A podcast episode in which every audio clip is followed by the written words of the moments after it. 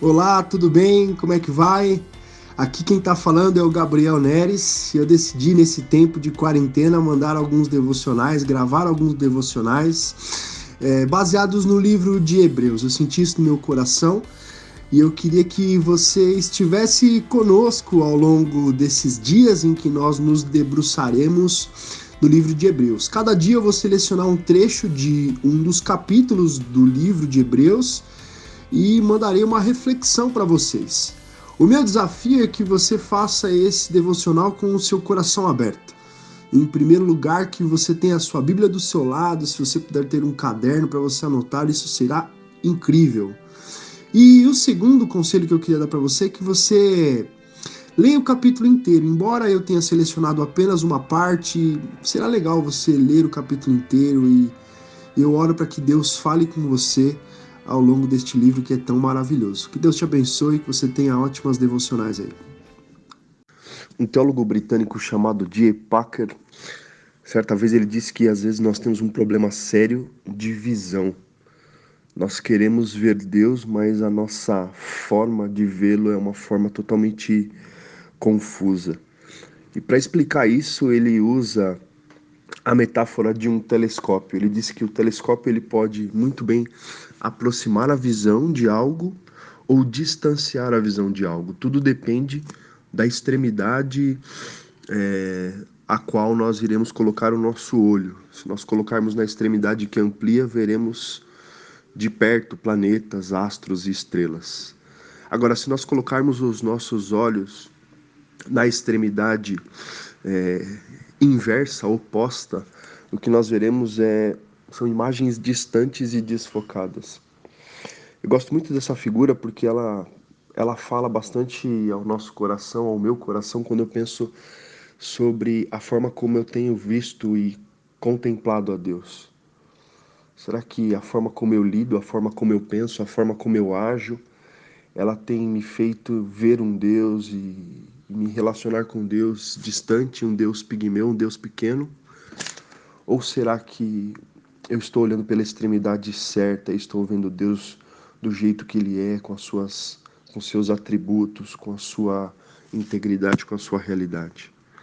Em tempos como os que nós vivemos hoje, nós precisamos ter a visão ajustada para entendermos quem Deus é. Mesmo em meio à crise, a nossa visão de Deus ela não pode, ela não pode estar nenhum, de nenhuma forma prejudicada pela nossa intenção. E às vezes, com as nossas reações, a gente prova que a gente tem visto Deus muito de longe. A nossa confiança, a nossa perseverança, ela está em um estágio tão abalado que Deus para nós parece alguém distante. Quando a gente faz isso, a gente está olhando pela extremidade errada do telescópio. Quando eu olho para esse texto de Hebreus, eu vejo que a primeira coisa que precisa ser uma verdade muito grande no nosso coração para enxergarmos Deus da maneira correta é entender que Ele fala. O texto nos diz que, que Deus falou antigamente por meio dos profetas e agora por meio do seu Filho. Ele continua falando. Antes da sua encarnação, ele falava. Durante o seu período de encarnação, ele falou. Após a sua ascensão, ele continuou falando. Portanto, o que a primeira coisa que nós precisamos saber é que Deus fala. Em segundo lugar, o texto nos dá vários atributos de quem Jesus é. Ele nos diz que ele é o herdeiro, é por meio dele que o mundo foi feito. Ele é o resplendor da glória de Deus, é a expressão exata do seu ser. É por meio dele que todas as coisas são sustentadas, até mesmo em momentos de crise. É a Sua palavra poderosa que sustenta tudo. Ele é quem realiza a purificação dos nossos pecados.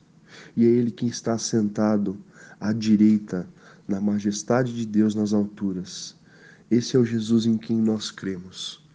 Olhar para esse Cristo é o que nos dá perseverança, é o que nos dá confiança é o que nos ajuda a enfrentarmos desafios que muitas vezes nós consideramos muito maiores do que realmente são.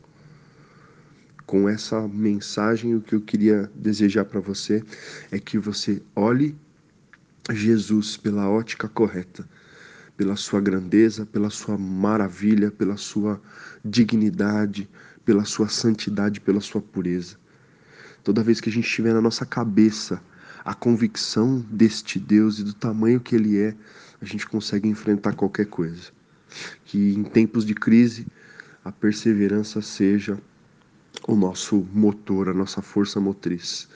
E que essa perseverança esteja aliançada, alicerçada naquilo que Jesus é.